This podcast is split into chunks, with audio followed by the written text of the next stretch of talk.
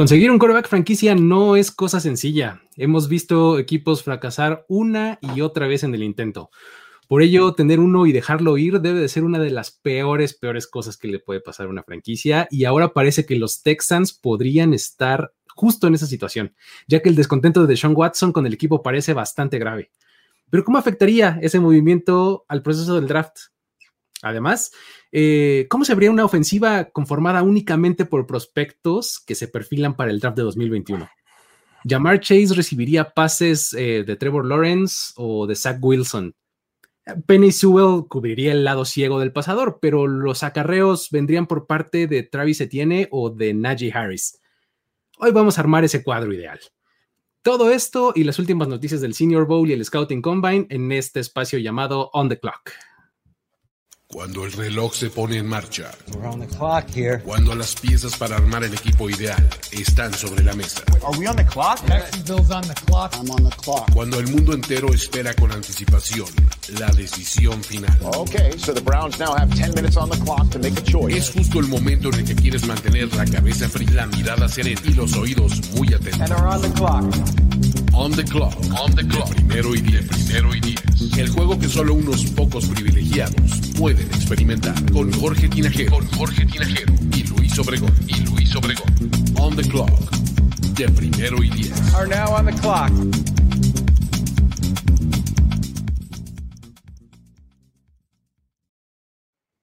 Me encanta que nuestros intros tienen unos, unas líneas de bajo súper robustas.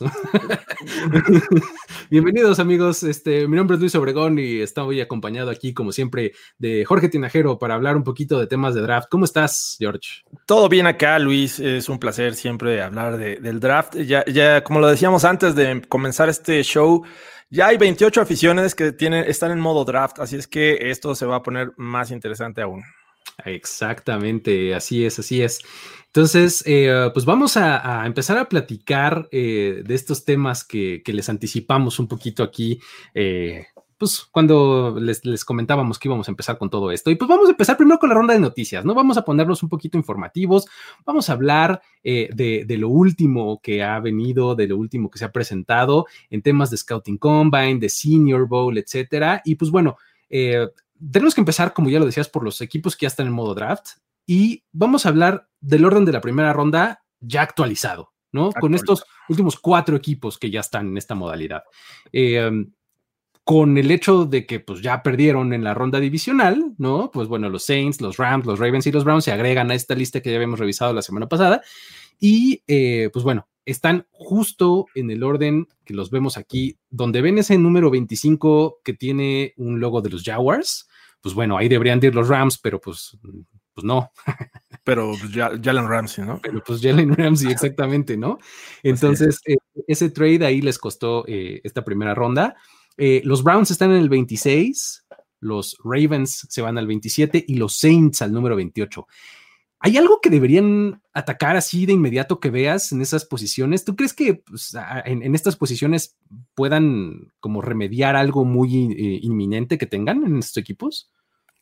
Siempre eh, una selección de primera ronda, no importa en qué lugar la, tomes, me parece que es relevante. Y, bueno, para los Jaguars, que sería la segunda, pues obviamente tendrías que buscar, eh, me parece que línea ofensiva, eh, obviamente si estás pensando en el futuro de la franquicia en la primera selección, ¿no? Entonces, creo que línea ofensiva sería la opción para los Jaguars en esta posición. Luego, los, los Browns es un equipo completo, pero me parece que podría ponerse mejor la defensiva. Creo que aquí tendrían que darle un enfoque defensivo, el número 26.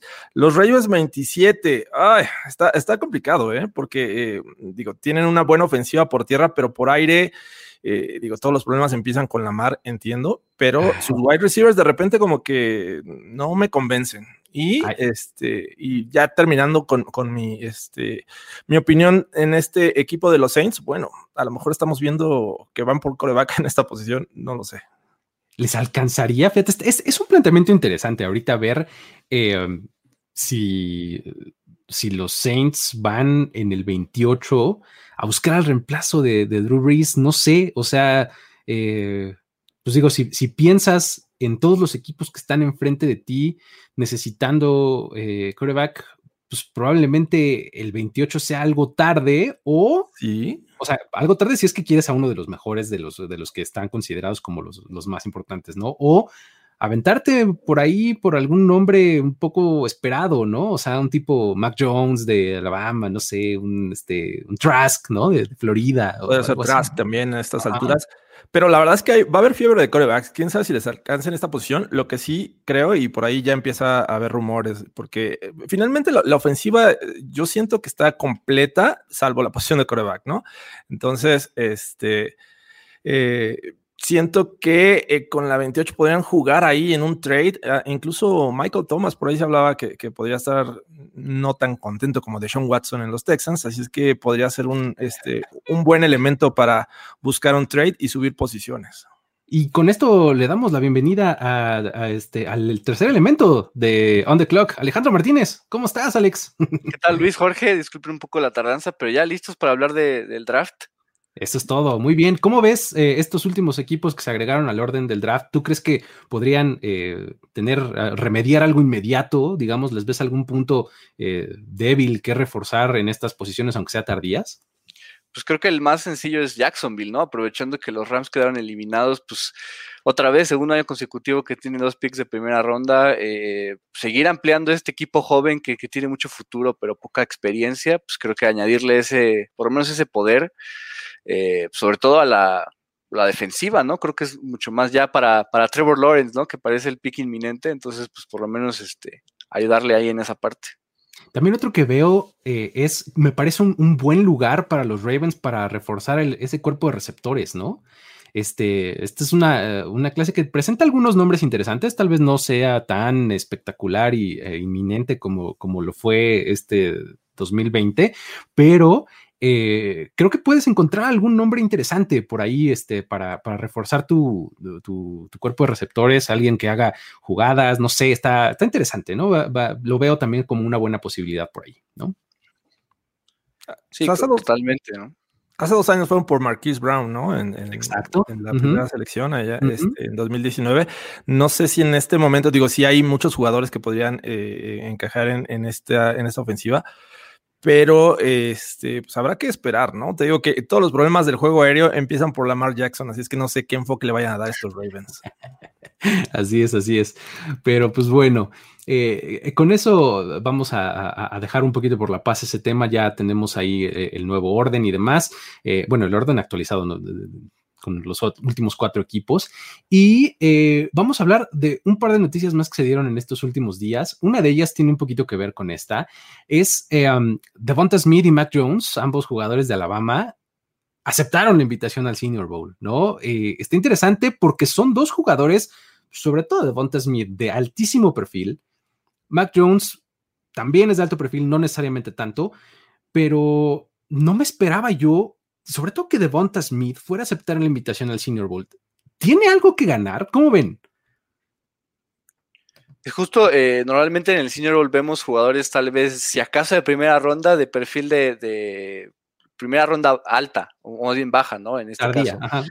Ajá, eh, tardía o, de segunda, o tal vez ya hasta de rondas más adelante. Es raro, ¿no? Es raro, sobre todo el caso de Devonta Smith, como mencionas. Eh, pues creo que Max Jones, por la necesidad y por el talento y por lo que muestra en, en el College Football Playoff podría irse en sexta, en primera ronda, perdón, como uno de los cinco o seis quarterbacks, no sé, en, la primera ronda.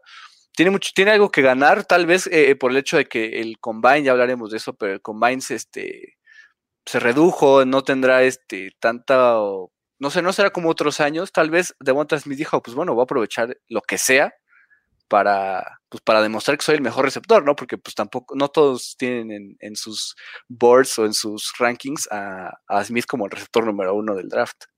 A, mí me sorprende mucho de Bonte Smith. O sea, él creo que no tenía necesidad de, jugar en el Senior Bowl, de, demostrar. finalmente viene de ganar el trofeo Heisman, viene de tener una gran actuación en el campeonato del college.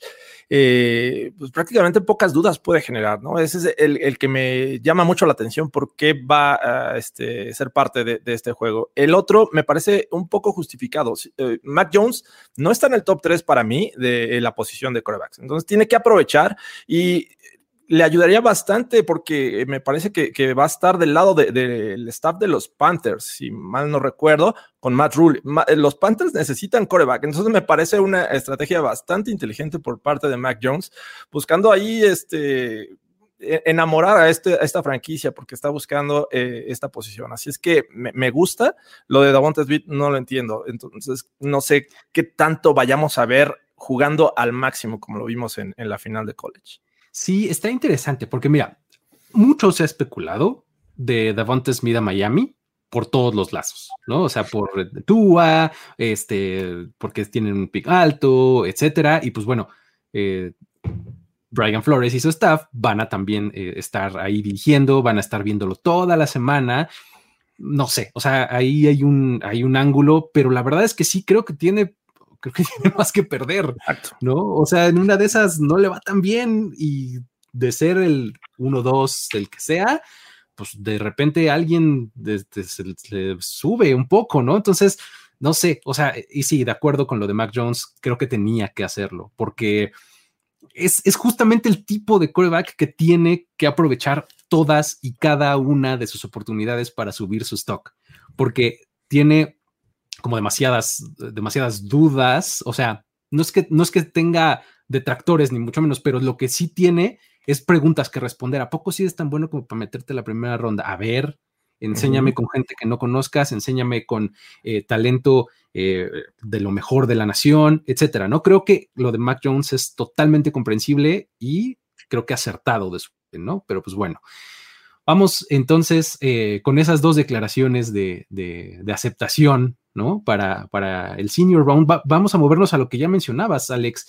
Eh, los cambios en el Scouting Combine 2021 no es cosa menor, la verdad, ¿no? O sea, eh, digo, la liga mandó por ahí un memo diciendo todos los cambios que, va a tener el senior, digo, el, perdón, el Scouting Combine y pues hay un montón, ¿no? Quieren empezar a repasarlos.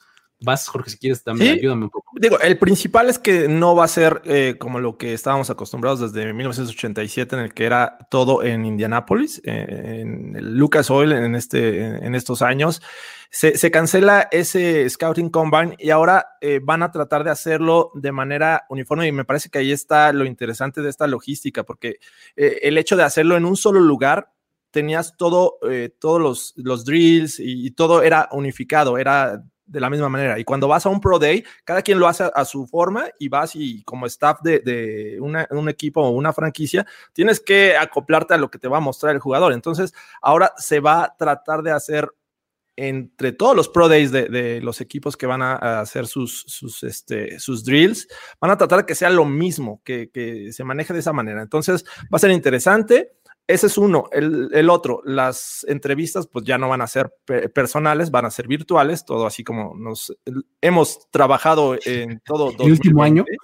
Exacto. Entonces, bueno, ese, ese, es interesante. Y el tres que a mí también me llama la atención es que están tratando, todavía no es seguro, de que un personal, ya sea médico o este de entrenamiento o de preparador físico, preparador físico o los dos vayan personalmente a, checar a los jugadores, porque en el combine en, Indianapolis se les hacía exámenes médicos, se les hacía revisiones a los jugadores y este, bueno, eso obviamente implica este contacto físico. Así es que eso todavía no está decidido, pero es lo que está buscando la NFL.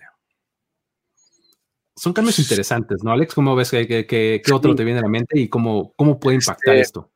Pues justo eh, un poco también en el término médico, también vi que podían ser eh, regionales, ¿no? Un poco como lo que decía eh, pues, Jorge, dividir a los jugadores en, sus zonas o donde viven, realmente no moverse mucho de ahí y, mandar a alguien tal vez y que sea como una especie de, pues como por lista, ¿no? Por turnos de, pues los que estamos cerca, ¿no? Nos juntamos en, esta, en este spot y así cambia, lo cambia todo, ¿no? Eh, por eso es lo que decía un poco de Smith y de, y de Mac Jones, pues, aprovechar lo que sea para mostrarte, ¿no? Si tal vez eh, eh, no todo el país te va a ver en un 40 yard dash o lo que sea, pues por lo menos que te vean jugar, aunque sea, ¿no? Tal vez por ahí puede ir, puede ir el hecho de que haya aceptado la invitación Smith, porque pues sí, va a ser completamente diferente, ¿no? Justo hasta los reportes lo mostraban así, ¿no? El Scouting Combine nunca va a ser como nunca, o sea, va a ser como nunca lo hemos visto. Entonces creo que pues, por estos drásticos cambios, pues sí, por eso el Senior Bowl toma más, este, pues, toma más peso. Sí, y, es, era como una, mm, ah, como un pequeño kickoff ah, de la siguiente temporada, ¿no? Porque era como casi casi una convención, ¿no? En Indianápolis, en donde estaba todo el mundo, todos los ejecutivos, todos los scouts, los medios, etcétera. Y pues bueno, todos confluían ahí. Básicamente era un, no oficial eh, kickoff de la agencia libre, ¿no? Porque ahí empezaban ahí los, este, los agentes a promover a sus, eh, sus eh, próximos agentes libres, etcétera. Y yo hago mucho hincapié en lo que mencionabas, Jorge, era estandarizado todo, ¿no? Ahora van a tratar de estandarizarlo la liga, o sea, el rol de la liga y de los organizadores del Scouting Combine va a seguir existiendo, o sea, va a tener, va a tener que ponerles como una base, ¿no? Un piso. O sea, tienes que hacer mínimo A, B, C y D. Si le quieres agregar el E, F, G, H y J, vas, ¿no? Pero estos los tienes que hacer y los tienes que hacer así, ¿no?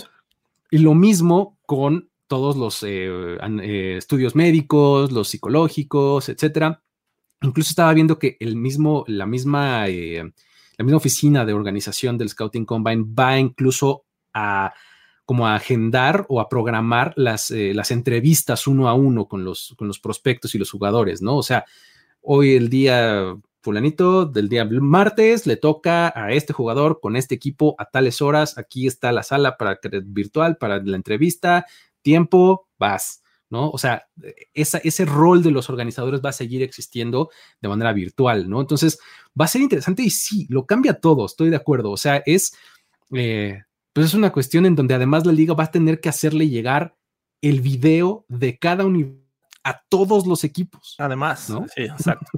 sí, y, digo, nada más por el tema de, estandarizar todos los Pro Days implica eso, ¿no? Que realmente todos los equipos estén en las mismas condiciones de evaluar el talento y eso es lo complicado que veo yo. Sí, y es que el, asunto es, muchos, eh, muchos scouts dicen que es muy diferente ver, por ejemplo, en el caso de los quarterbacks, cómo sale el balón de la mano, ¿no? O sea, que es algo que prácticamente en video es muy difícil de ver.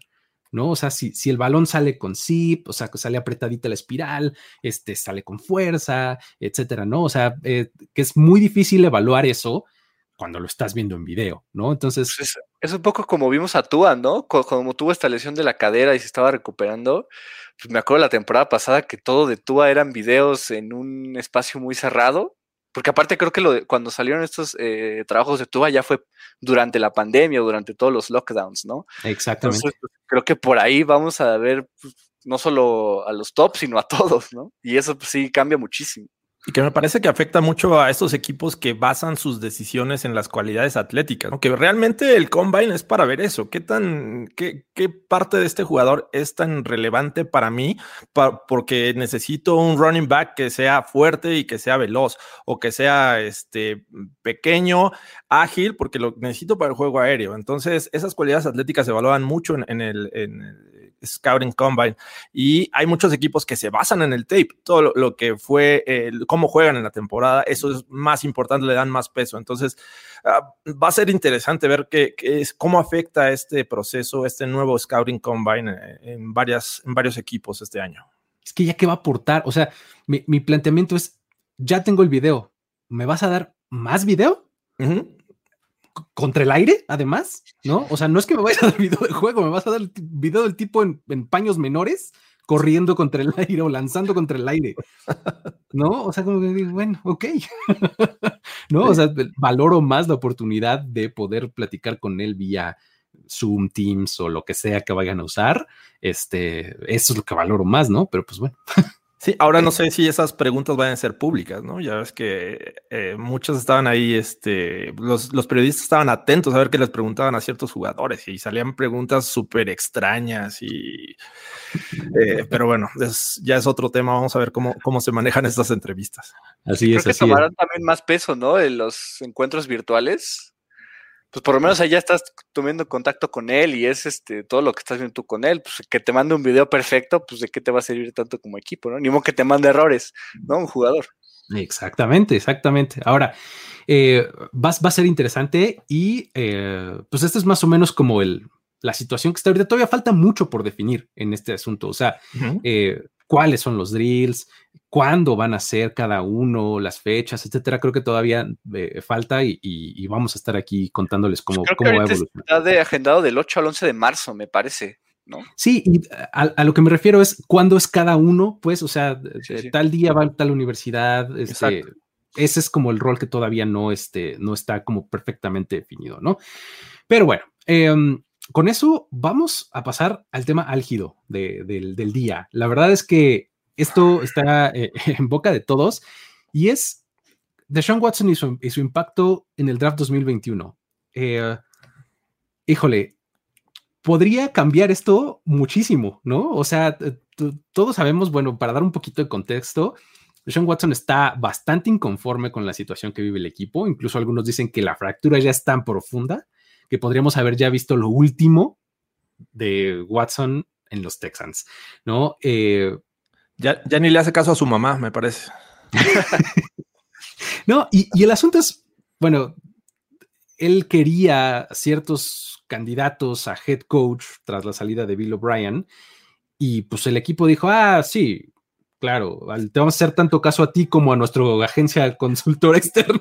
No, sé si, no sé si necesariamente algunos nombres, pero sí que iba a estar involucrado en el proceso de la selección del nuevo head coach de los Texans y que lo ignoraron por completo. Claro, y, decía, no, pues es que quiero a Eric Bienemy. Y Eric Bienemy ah, lo entrevistaron después del escándalo que ya se hizo con Deshaun Watson, ¿no? Entonces, bueno, el asunto es que el tipo está bastante indignado, ¿no? Pero no se nos debe de olvidar que apenas el off pasado firmó una extensión, pero gordísima, ¿no? Por muchos años, por mucho dinero. Y pues bueno, si los Texans encuentran la manera, que siempre la hay, pero si la quieren encontrar, de ¿qué anticipan? ¿Qué, qué aristas podríamos empezar a analizar? Si quieres, Alex, eh, empiézale, a ver, ¿qué ves por ahí?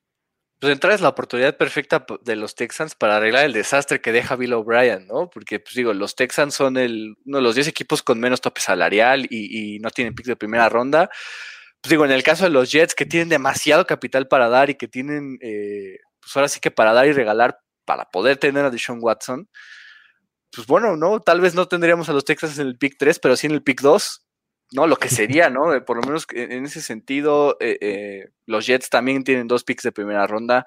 pues en el caso de Miami, ¿no? Porque sería el escándalo de, bueno, drafté hasta Tua, que tenía con una altísima y iba a cambiar por completo la, la franquicia.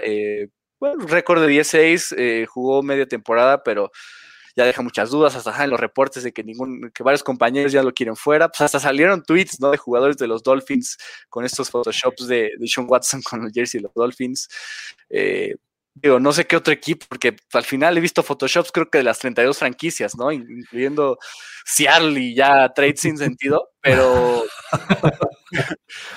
pero sí, o sea, mi punto es creo que sí lo puede cambiar todo, ¿no? Y Houston tiene la oportunidad perfecta para por lo menos ser un poco competitivo, ¿no? Salió este reporte de que el, trabajo de los, de los Texans de head coach pasó de ser el menos deseado al más indeseado en la NFL.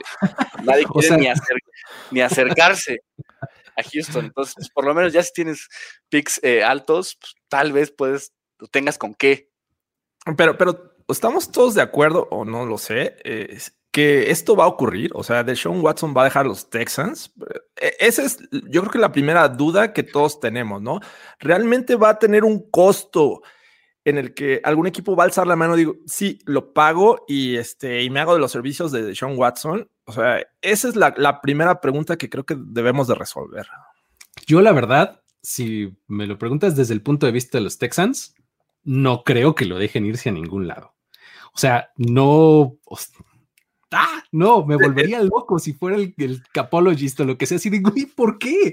No. Exacto. O sea, lo que buscas en una, digo, en esta NFL actual es estabilidad de la posición de coreback. tenemos muchos ejemplos de, franquicias que han estado año tras año tras año intentando, buscando agencia libre, draft y no encuentran el, el coreback del futuro. Los Texans tienen esa estabilidad en este momento. ¿Por qué tendrían que dejarla ir? Son dos años. que les ofrezcan algo estúpido, ¿no? Tipo, no sé, ah, eh, todo el draft, ¿no? Como por Ricky Williams, los Saints, eh, algo así, ya que sea irrechazable. Sí, o sea, tienes dos ángulos. Uno, el del capologist, el que te dice, oye, a ver, trabajamos tanto para hacer esta extensión. Si lo quitas, de todos modos nos va a dejar Dead Money, sí se va a llevar su contrato y demás, pero nos va a seguir costando un jugador que ya no tenemos. Ese es del ángulo de, business, digamos. Y el otro es el, del, de construcción de equipo. El, a ver, ya tenemos un quarterback franquicia, es lo más difícil de obtener. ¿Qué eh, quieres hacer de él? El tope salarial de alguna manera sale. O sea, hemos visto que se resuelve. ¿Hay problemas de tope salarial? No importa, vemos la forma reestructuramos, hacemos, eh, cambiamos, pero, o sea, ese tema me parece que no debería estar, eh, eh, no debería ser una preocupación para los Texans. Sí, el hecho de quedarte sin un coreback franquicia. Está pero... Por decir algo, ¿no? Si, a Miami le das ese a, a Watson y obtienes a Tua, lo que le va a costar a Tua crecer como coreback en una ofensiva con tantos, con tan pocos recursos, ¿no? Pues ya lo vimos con los eh, Dolphins este año. Además, exacto, y tenía mejores armas. Creo que ahora con Houston, donde no hay nada más que Will Fuller, una, una de las peores líneas ¿Y quién sabe? De la liga. Puede ser agente libre.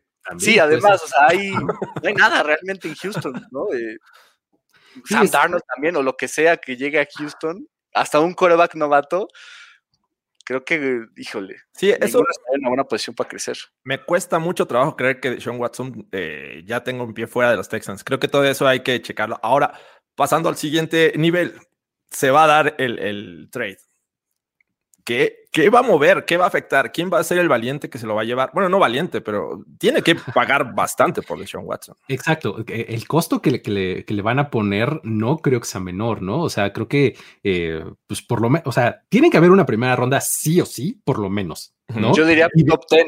Incluso. Y de ahí en adelante, exactamente, ¿no? O sea, primera ronda y ya le empiezas a poner cosas encima, que sea top 10, o una segunda, o, o más este picks de otros años, ¿no? O sea, regularmente eh, es, menos común en la NFL ver cuando se involucran otros jugadores, ¿no? Regularmente son por rondas de draft. En este caso, yo siento que deberían de involucrar jugadores para aminorar el, costo de selecciones de draft.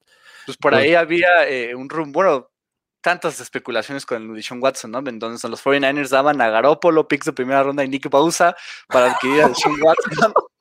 o sea, digo, Tendría que ser algo así, ¿no? Para que puedan decir que no.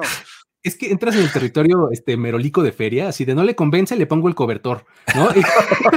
Quiero un poco más, ahí va un sartén, ¿no?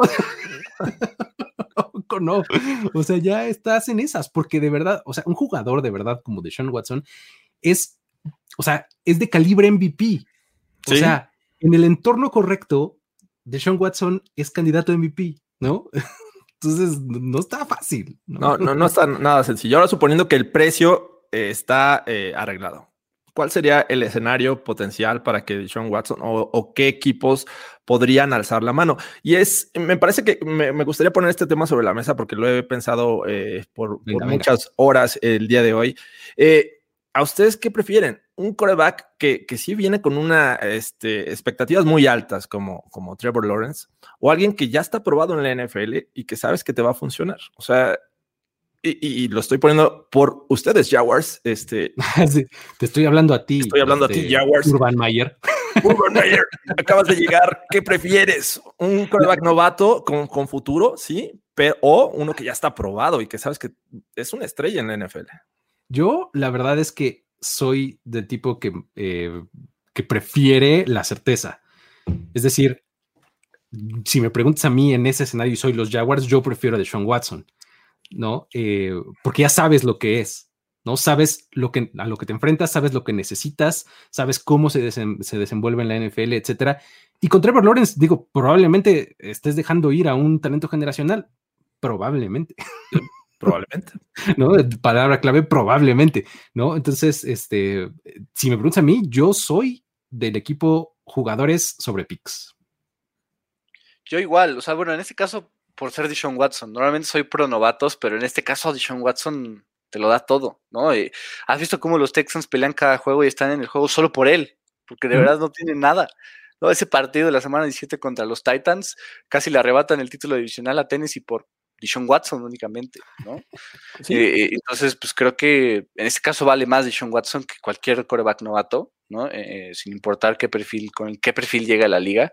Y por eso yo creo que los Jets deberían ir por todo, porque tienen demasiado capital tienen con qué, ¿no? Dos picks de primera ronda este año y el siguiente. Entonces, si das dos picks de primera ronda, puedes dar el 2, uno de la siguiente año, tienes de todos modos picks de primera ronda este y el siguiente. Eh, dar no te la aceptarían porque si te estás dando pick 2, pues para eso se los estás dando, pero digo, siendo los Jets, creo que sí tienen con qué. Además, la ofensiva pues, es un poco más capaz, ¿no? Que, la de Houston. Entonces creo que Deshaun Watson podría encajar perfecto ahí. Entonces, yo siendo los Jets, de verdad, los hasta tres picks de primera ronda podría soltar por Deshaun Watson. Yo siendo general manager de, de los Texans, estaría buscando el 1 o el 2, no más. O sea, o moverme al 1 porque no tengo primera selección me, voy al 1 y este, lo cambio con los Jaguars, o me voy con los Jets y ahí también este, voy a negociar con ellos y obtengo la número 2 que pues me caería el segundo mejor coreback. Entonces, ahí como que digo, todo tiene un riesgo, pero irías un poquito más seguro en una selección, de la, en la primera o en la segunda selección. Mira, nada más porque esta temporada también corrieron a Thomas Dimitrov de Atlanta, sino él es el tipo de general manager. ¿A poco no? Que ah. hacía un Julio Jones. Un Julio Jones, exacto. o sea, él, ese, ese me parecía ideal. Así, doy, ¿qué necesitas? Ahí te va todo, pero necesito llegar hasta arriba por él. O sea, algo, algo similar podría ser por Sean Watson. ¿no? Es que es a lo que voy. Houston tiene la oportunidad perfecta para arreglar todos los desastres de Bill O'Brien, ¿no? Que dimos a DeAndre Hopkins por una selección de segunda ronda. Bueno, obtuve, no sé, cuatro picks de primera ronda por Deshaun Watson, ¿no? Que se vuelva loco Nick serio, ¿no? Que se estrene como general manager de los Texans, pues en buena forma. O, le aplican a, los Dolphins la de Sonny Weaver, ¿no? Eh, recupero mi tercera selección y me dan más, dos más. y tengo un regresador de pantallas élite. Exacto. Exacto. Digo, eh, de alguna manera, además, siempre, siempre, siempre tenemos que pensar en lo que podría ser Bill Belichick. Imaginen el escenario en el que los Pats se las arreglan para hacer de Deshaun Watson el quarterback de los Patriots. Imagínate. E, ellos tienen la 15, si mal no recuerdo. Ellos están. vamos a. es la 15. En la 15. Tendrían que aumentarle mm, más este topping, ¿no? O sea, 15 más, más, más, más, ¿no? O sea, más mi tercera, más una de segunda del próximo año, no sé. Exacto. Recordamos cuando salió el reporte de que en 2018 buscaron a Baker Mayfield, ¿no? Saltar hasta el pick 2 y no sé qué. ¿Qué hubiera dado para llegar al pick 2? Porque en ese caso creo que tenían el 32 o el 31. ¿Qué hubieras dado para llegar desde ese pick hasta el pick 2? Ahora, si tienes el pick 15, tal vez no tienes que dar tanto como en ese año. Y el asunto es que también, o sea, el hablar de los pads como una posibilidad es más, este, por las ganas de hacer plática que en realidad, ¿no? O sea, porque, o sea, digo, si de verdad lo hacen, pues no es que con un callback como de Sean Watson vayas a arreglar a los pads. O sea, los pads faltan un montón de cosas más, ¿no? Y, además, si te pones a dar recursos, te metes en un poco un hoyo más profundo, pero bueno. Sí, como este comment de Mau Ríos ¿no? nos pone hasta este Stephon Gilmore y hasta Robert Kraft incluido en ese trade para que llegue Deshaun Watson a los Patriots. Exacto. Buscando hacerle la maldad a, este, a Deshaun Watson por parte de los Texans, mándale un equipo malito. Digo, entiendo que los Jaguars es malo, pero tienen potencial, ¿no? Eh, no y es tu rival directo, divisional. Exacto. Es o lo, justo. Es, Detroit. es un ángulo importante ese, el a dónde estarían dispuestos los Texans a mandarlo. O sea, dentro de la división, creo que deberían de estar vetados. Sí. ¿No? O sea, porque, si llegan los Colts. Son los Colts, exactamente. Cinco en la NFL. O sea, de inmediato es Super Bowl contender los Colts, ¿no? Sin duda. Entonces, estoy de acuerdo. la conferencia, o sea, creo que mejor, eh, digo, Adam Rank del NFL Network, que es fan de los Bears, ¿no? Decía, no pueden dejar que se vaya a la AFC, pueden mandarlo a NFC como tal vez, no sé, los Bears, ¿no? O sea, ya diciéndole broma, pero pues sí, igual, ¿no? O sea. Los Lions. Lions, Bears, exacto, sí, o sea, está, interesante. Mira, y así no tienes que darle las gracias a Macho Stafford, te lo quedas un poquito más. Y...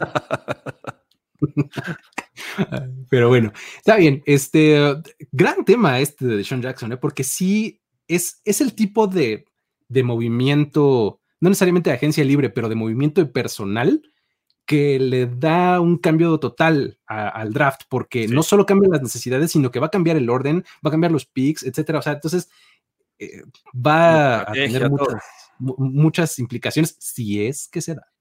Primero se tiene que dar, que yo no creo que se dé, pero bueno. Pero tenemos que hablarlo, así es que es divertido siempre. Es muy divertido. Especular de, de, lo que puede pasar en este draft. Exactamente. Y pues bueno, antes de pasar a lo siguiente, vamos a echar un mensaje comunitario, ¿no, George? Por favor, para que este, nos apoyen por ahí, por favor. Venga. ¿Te gusta lo que hacemos en primero y diez? Apóyanos para que sigamos haciéndolo. Todo creador necesita un mecenas y tú puedes ser uno de los nuestros. Entra a patreon.com diagonal primero y diez y dona desde un dólar al mes. Con ello, recibirás beneficios exclusivos y además permitirás que sigamos ofreciendo los mejores contenidos de NFL en español. Why make trillions when we could make billions? Patreon.com, diagonal primero y diez. Ya lo saben por ahí, amigos. Ahí está la forma de apoyar, una de las formas de apoyarnos, ¿no? Ya saben ustedes que normalmente les ofrecemos cosas bonitas, padres, que creo que les interesan. Entonces, pues, este, si nos lo remuneran de esa manera, se los vamos a agradecer muchísimo. Y pues bueno, pasando al último, al último tema de, esta, de esta sesión, de esta plática padre que hemos tenido sobre el draft. Eh, se nos vino a la mente, y en nos me refiero a, Jorge, fue el que se le ocurrió. Ah, hagamos, eh, hagamos un equipo ideal, hagamos una, una, alineación titular ofensiva con puros prospectos que vienen en el draft 2021. ¿Sale? Entonces, ¿qué, qué pasaría si alguien hiciera eh, de verdad este juego de estrellas, este Dream Team, por así decirlo? ¿Cómo empezaríamos? O sea, obviamente tenemos que empezar por el quarterback. ¿Alguien va a decir algo diferente que Trevor Lawrence? O sea, o, ¿qué, hacemos? Eh, eh, digo, falta todavía mucho tiempo y creo que eh, por ello no me puedo mover de Trevor Lawrence en este momento como el mejor coreback. Y nada más antes de avanzar, hay que decirlo, este, vamos a, escoger un coreback, ah, claro. un running back, tres wide receivers, un tight end, centro, dos guardias y dos tackles. Así que, Esa va a ser, esos van a ser los 11 que vamos a, así es. a platicar.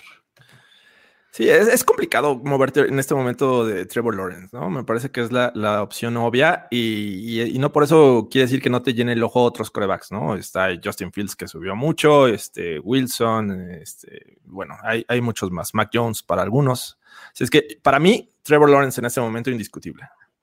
Creo que eh, está difícil irte en otro sentido. O sea, puedes hacer eh, argumentos a favor del resto, pero creo que el más completo es Lawrence, ¿no? ¿Cómo lo ves, Alex?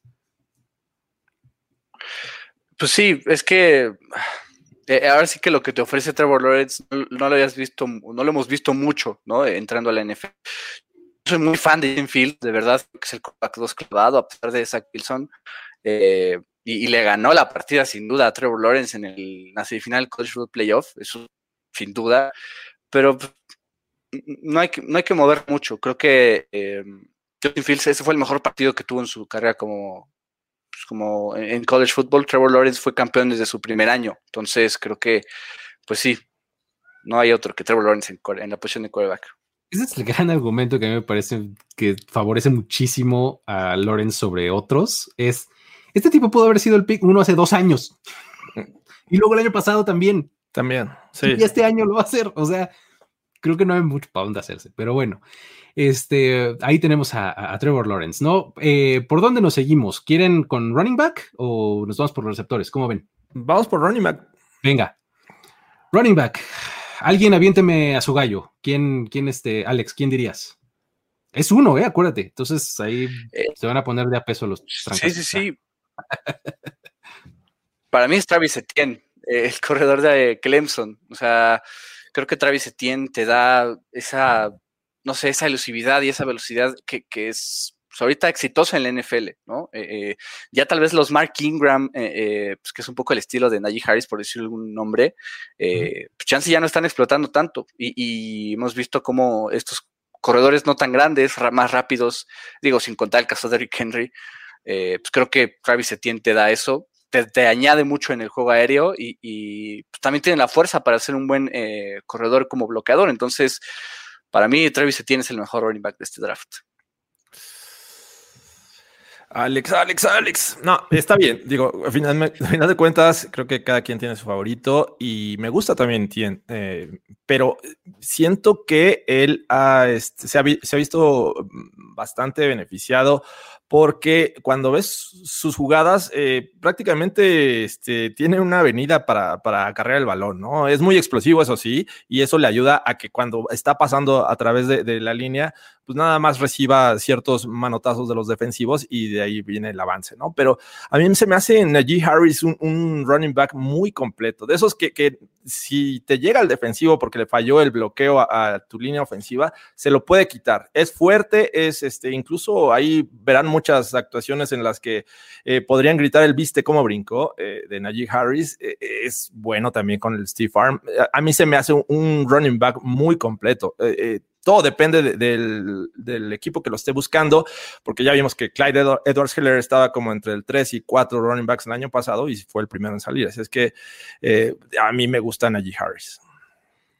Si me toca este, romper el empate, creo que también voy a ir por Harris. Este, ¿Sabes qué? Eh, eh, mi punto también con, con, con Etienne es que rara vez, bueno, cuando ves muchas jugadas, casi no lo tocan. O sea, casi se va así solito. o sea, se ve beneficiado por esa línea ofensiva. Digo, pues no, es que Alabama tenga una mala línea ofensiva, pero sí has visto que, que, este, a Harris eh, batallar más contra los defensivos y salir bien librado, ¿no? Exacto. Y tiene una de las características que más me gustan en un running back, que es balance el, balance para, un running back me parece fundamental entre una de las dos este, más, más importantes, que es visión y balance. El, balance que tiene Harris es buenísimo, siempre le pegan y, no se cae, o sea, es excelente balance y, puede cortar en, espacios muy cortitos, ¿no? Entonces, me parece eh, muy, muy bueno Harris a mí, este, no es que no me guste este, Travis Etienne, claro que me gusta, pero si tengo que escoger uno de los dos, me voy por Harris. Entonces. Empezamos con la polémica nuevamente del draft. Es que para mí Harris no es, ni siquiera el running back 2. De plano. y, no, y no porque no me guste. Yo soy fan de Najee Harris, ¿no? Y digo, le ese hurdle contra Notre Dame impresionante, pero a mí Javonte Williams de North Carolina me gusta más. Okay. y hablas del balance, Javonte Williams lo domina, ¿no? Entonces, es muy, creo que eh, digo, no significa que, digo, los tres pueden ser, eh, eh, en ese orden, creo yo. El año pasado, Clyde Edwards Heller, nadie pensó que fue el running back eh, primer tomado del draft, ¿no? Y, pues así fue. Ni siquiera fue el mejor, por lo menos en su año de, en su año de rookie, ¿no? Sí, me imagino que vamos a, tener una, una, buena discusión cuando analicemos las posiciones, pero digo, Williams también tiene sus pros y sus contras que, que en su momento lo, lo, hablaré, este, pero digo, a mí se me hace Harris un, un running back más completo. Sabes, eh, el, historial de los corredores de Alabama te hace también pensar un poco porque, o sea, te puede salir eh, Derrick Henry o este Mark Ingram, pero también te puede ser Trent Richardson, ¿no? Trent Richardson. no sé, cosas así. Entonces, este, o, Eddie Lacey, ¿no? También estaba por ahí. Entonces, este, ese historial pues está un poco por todos lados, pero creo que él como prospecto sí, sí me gusta mucho y vamos a, vamos a ponerlo ahí por, por mayoría de votos, ¿no? Luego, eh, nos movemos al Tyrant, que está fácil, ¿no? ¿Cómo ven? ¿Cómo, ¿Alguien me va a decir otra cosa que no sea Kyle Pitts? No, ahí sí no hay forma, ¿no? Porque... Kyle Pitts, Florida. Sí, es un tipo que, o sea, imagínate que he visto big boards que lo tienen en top 5 general. O sea, Probablemente será el mejor prospecto de Titan desde Vernon Davis, cuando él sale en el pick 4 en 2006. O sea, están, este, hay tipos que, que, dicen el mejor desde Vernon Davis, el mejor desde Kellen Winslow Jr. Eh, o sea, cosas así que dices, de, verdad está en, conversación distinta del resto de la clase, ¿no? Sí, en ese momento eh, me gusta como talento en el top 10, sin duda. No sé si vaya a salir en el top 10, esa es mi, duda en este momento, en, este 19 de enero. Sí, estamos a 19, sí, estamos a 19 de enero, así es que... Eh, pero sin duda me, gusta mucho este Pitts para el mejor Tyrant. Sí, es eh, probablemente no, no este o sea, sobre todo con, el rush de corebacks y, demás, probablemente acabe resbalando un poco, pero eso beneficia mucho a los equipos que están en medio justamente del draft, ¿no? O sea, ahí es donde va a estar el azúcar para, elegir a, un tipo como Pitts. Pero bueno, vámonos a los receptores. Ahí sí tenemos tres. Este, eh, vamos, a, vamos a complementarnos, ¿no? O sea, a ver, eh, ¿a quién tienes tú primero, Jorge? Me gustaría aventar dos nombres que creo que podríamos encontrar este, similitudes en, nuestra decisión.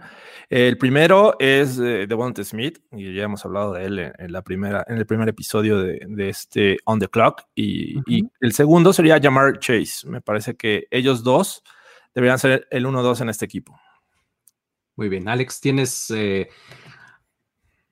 alguien diferente de estos? Porque creo que son los dos mejores independientemente de quién creas que es mejor. Imagínate que lo tienes a los dos, que es la idea de hacer esto. ¿Hay alguien diferente? Eh, no, pues ese es el top 2 sin duda, o sea, no, no hay que moverle mucho, pero para mí el, y en este caso queda perfecto por el, pues al ser el receptor 3 es Jalen Waddle, ¿no? Un perfecto slot receiver que, te da, eh, pues dicen que Jalen Waddle podía, es un candidato ideal para romper el récord de, pues, de John Ross, ¿no? Entonces, pues, eso es lo que te da eh, eh, Jalen Waddle. La velocidad, la profundidad eh, es brutal. Creo que sí es sin duda el mejor, el tercer mejor receptor de este draft. Está, está bueno. la verdad es que sí, Jalen Waddle tiene absolutamente todo lo que necesitas como, como, como para complementar esta, esta tercia. Pero a mí me gustaría aventar el nombre del receptor de Purdue, Rondell Moore. se me hace como el slot ideal.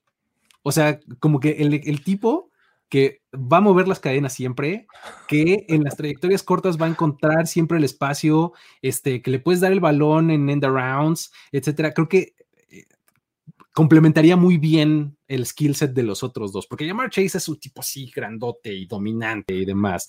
Este, Don Smith básicamente puede hacerlo todo, ¿no? Es rapidísimo y demás. Y el otro podrías, tienes el, cuadro compacto, este, para ir al centro del campo en trayectorias cortas. O sea, me gusta la idea de tener tres diversos. ¿Cómo ves, George? Me, creo que no vamos a estar de acuerdo en el tercer wide receiver porque yo veo un buen elemento en esta posición de slot a Kadarius Tony de, de ah, Florida de Florida, claro. Que, también me gusta mucho, es habilidoso, eh, me parece que es ese tipo que puede desmarcarse desde la primera yarda. Entonces, eh, digo, no estamos de acuerdo, muchachos. No sé cómo le vamos a hacer para resolver este tema. Este, pues vamos, este, nos vemos en el metro Valdez. Pero ahorita no hay metro, Luis. Ya sé, caray. Digo, a mí lo que me preocupa con Kadarius Tony es que sea un Tavon Austin, un de, Anthony Thomas, ¿no? Alguien así, que, en college football era brutal por todo lo que te daba, pero la NFL no encajó.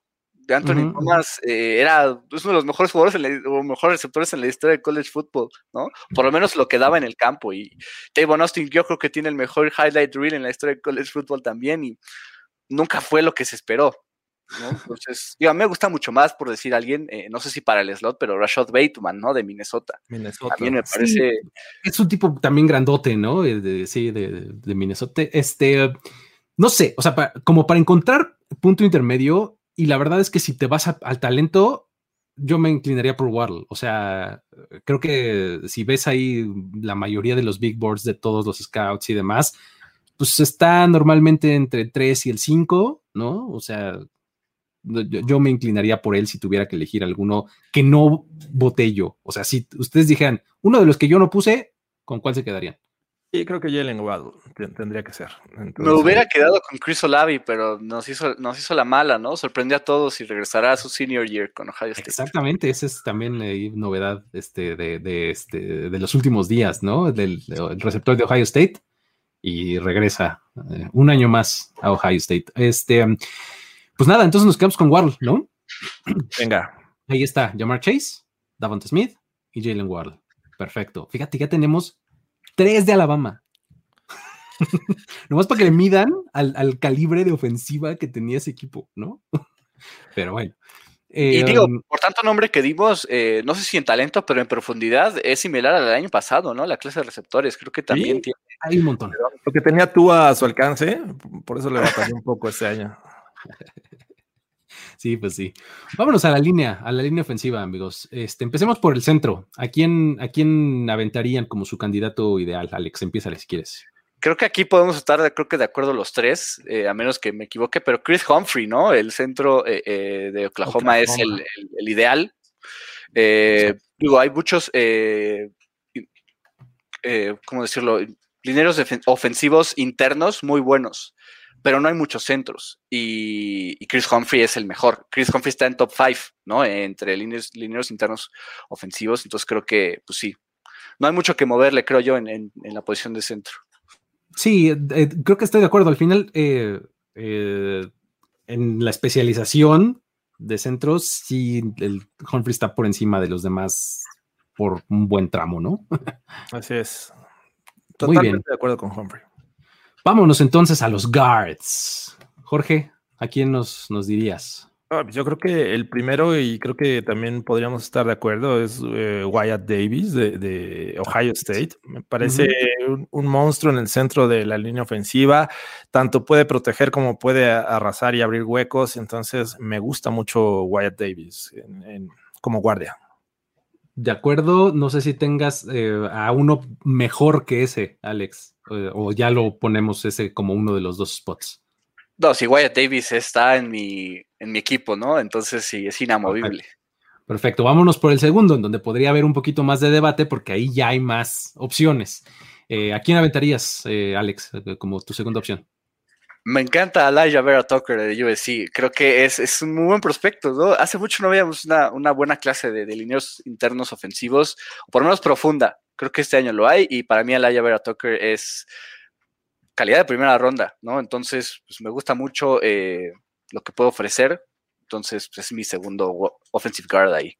Fíjate que a mí también me gusta mucho él, él también creo que es mi segundo eh, mejor, eh, bueno, offensive guard, digamos, y eh, está, es, esta clase de jugador que va a estar en el borderline del final de la primera ronda, principios de la segunda, o sea, el día de hoy, obviamente, ¿no? Como, como están ahorita las cosas, ¿no? Entonces, este, sí, de USC, además que tiene, el, año pasado vimos ahí, este, también a Austin Jackson, eh, de parte de esa línea que, que, fue bastante buena, ¿no? Entonces, creo que también iría por ese como mi segundo. es un monstruo en el centro de la línea, me, gusta mucho también. Pues perfecto, vámonos entonces ya con eh, Alija Vera Tucker como guard. Y tackles, a ver, este, Creo que está más bueno por, por la profundidad y muchísimo talento también. A ver, ah, partamos de Penny Sewell, ¿no? Este, lo ponemos de un lado ya de una vez, porque. Sí, creo que es la opción obvia, ¿no? Es, ok. Para vamos, es la segunda o tercera selección del próximo draft, así es que ya, inamovible Sewell. Vamos, vamos por el segundo spot. Ahí es donde se puede poner interesante. Eh, ¿a, quién, ¿A quién aventarías tú, este, Alex? A Rashawn Slater de Northwestern, ¿no? Eh, pues hemos, hemos, visto, ¿no? De, de digo, esta posición es difícil, ¿no? Pero hemos visto como siempre dicen que coreback, corner, eh, pass rusher y left tackle son las posiciones más importantes en el juego. Y Northwestern tuvo una de sus mejores temporadas. Nivel Pat Fitzgerald fue buscado por la NFL como head coach. Él rechazó, pero eh, Rashawn Slater fue parte vital de este éxito de, Northwestern en esa temporada. Eh, digo, digo, que es difícil esta posición porque si ya estás hablando de que Penny Sewell es el left tackle, eh, pues tendrías que encontrar a alguien un poco más natural como right tackle. Rashawn Slater también va por la izquierda. Al final, este tipo de talento creo que pueden hacer los cambios. Si tuviera que ser clavado right tackle, yo me inclinaría por Jalen Mayfield de Michigan. Creo que por el hecho de ser de ese lado, ¿no? pero si tuviera que escoger dos tackles, me inclino también con, pues, con Rashawn Slater como el segundo después de Penny George, ¿tú cómo lo ves? Yo también había pensado como eh, posición eh, del lado derecho de, la línea, es decir, right tackle, a Jalen Mayfield. Me parece que es un buen jugador para ese lado. Este, me, impresiona ver sus highlights, entonces eh, este, me queda con él. Pero si quiero ir por talento, yo pondría en la mesa a Christian Dariso de, de Virginia Tech. Me, gusta mucho, me gusta mucho. Como es, tiene eh, cualidades atléticas, físicas, y pues, la verdad es que también es, es impresionante verlo cómo, cómo este, arrasa con los rivales y cómo los retiene cuando está protegiendo. por tener ganas de mencionar otro nombre, porque creo que este, creo que ya ah, estamos de acuerdo que del lado derecho tenemos que ir por el talento de Michigan, Jalen Mayfield. Este, no me gustaría dejar de mencionar a Rashid Walker de Penn State. Eh, creo que es también un, es un buen prospecto de tackle y que también está en esa, en esa conversación de eh, entre los tres, cinco mejores tackles, ¿no? Por ahí, este, acompañado de los que ya mencionaron, ¿no? Entonces, vamos a poner a, Mayfield, ¿no? De, de, right tackle. Y, con eso, pues básicamente eh, cerramos el, equipo, ¿no? ¿Me faltó algo? ¿No, verdad? Creo que ya dijimos ustedes, ¿no? Ya, ya quedó. estamos completos. Eh, a ver. Eh, Perfecto. La verdad es que imaginen ustedes tener a esta clase de ofensiva en el campo, ¿no? O sea, tenemos tres talentos de Alabama, eh, uno de Clemson, ¿no? Este, Ohio State, o sea, el College Football Playoff, ¿no?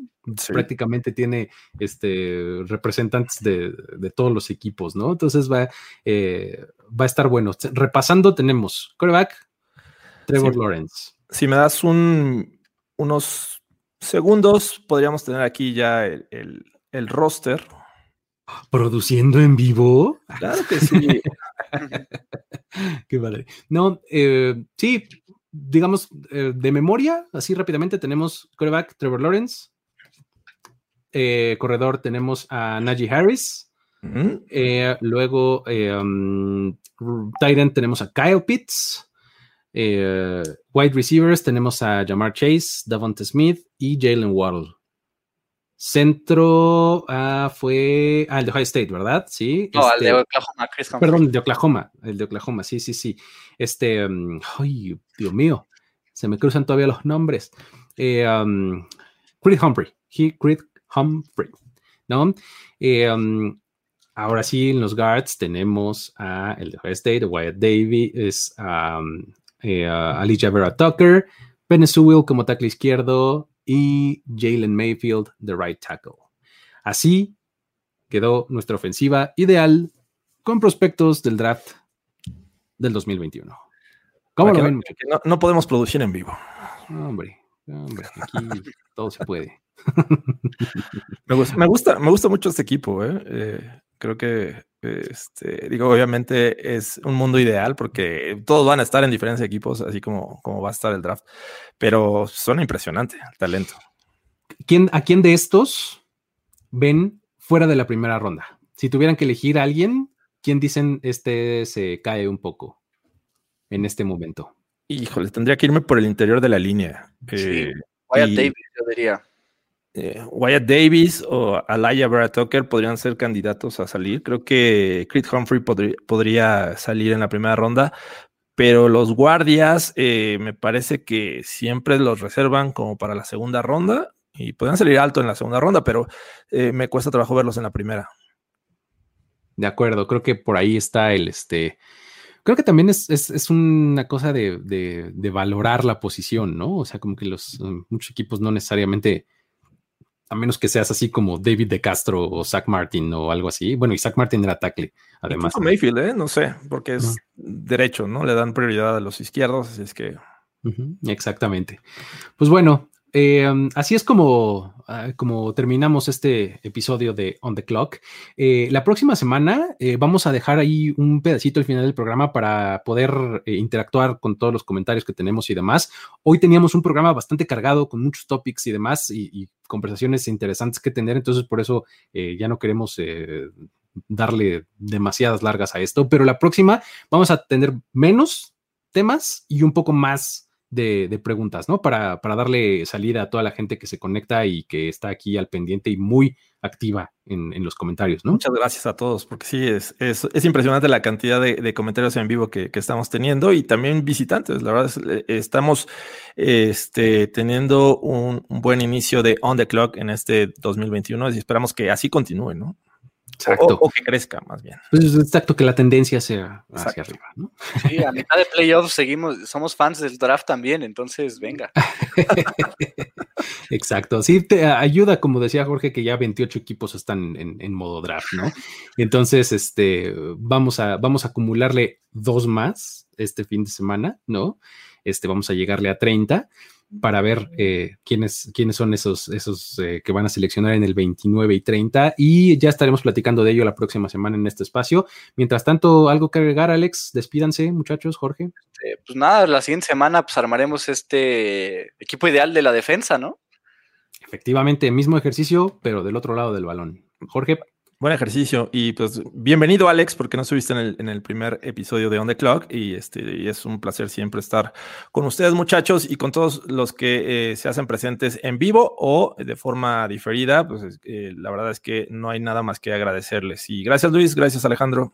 Así es, si no estuvieron aquí en, este, eh, en, este, en esta oportunidad en vivo, ya saben que pueden descargarlo en Spotify, en Apple Podcast, etcétera, en todas las plataformas en la que a ustedes más les guste para escuchar eh, contenidos en audio on demand. Ahí está On the Clock. A partir de dentro de, unos, de un ratito hoy mismo, este, más o menos en unos 30 eh, segundos. Ah, está bien, no, pues. está bien. Entonces, eh, pero ya ustedes eh, pronto lo, lo, verán ahí en sus feeds, este, si es que esa es su preferencia. Con eso nos despedimos. Muchas gracias. Esto fue On the Clock. Hasta la próxima. El tiempo expiró. Tu decisión es definitiva. Pero siempre habrá una nueva oportunidad de armar un equipo ideal en On the Clock. On the Clock. De primero y de primero y diez. Con Luis Obregón. Con Luis Obregón. Y Jorge Tinajero. Y Jorge Tinajero. Voz en off. Antonio Semper. Antonio Semper. Una producción de finísimos podcasts para primero y diez. On the Clock.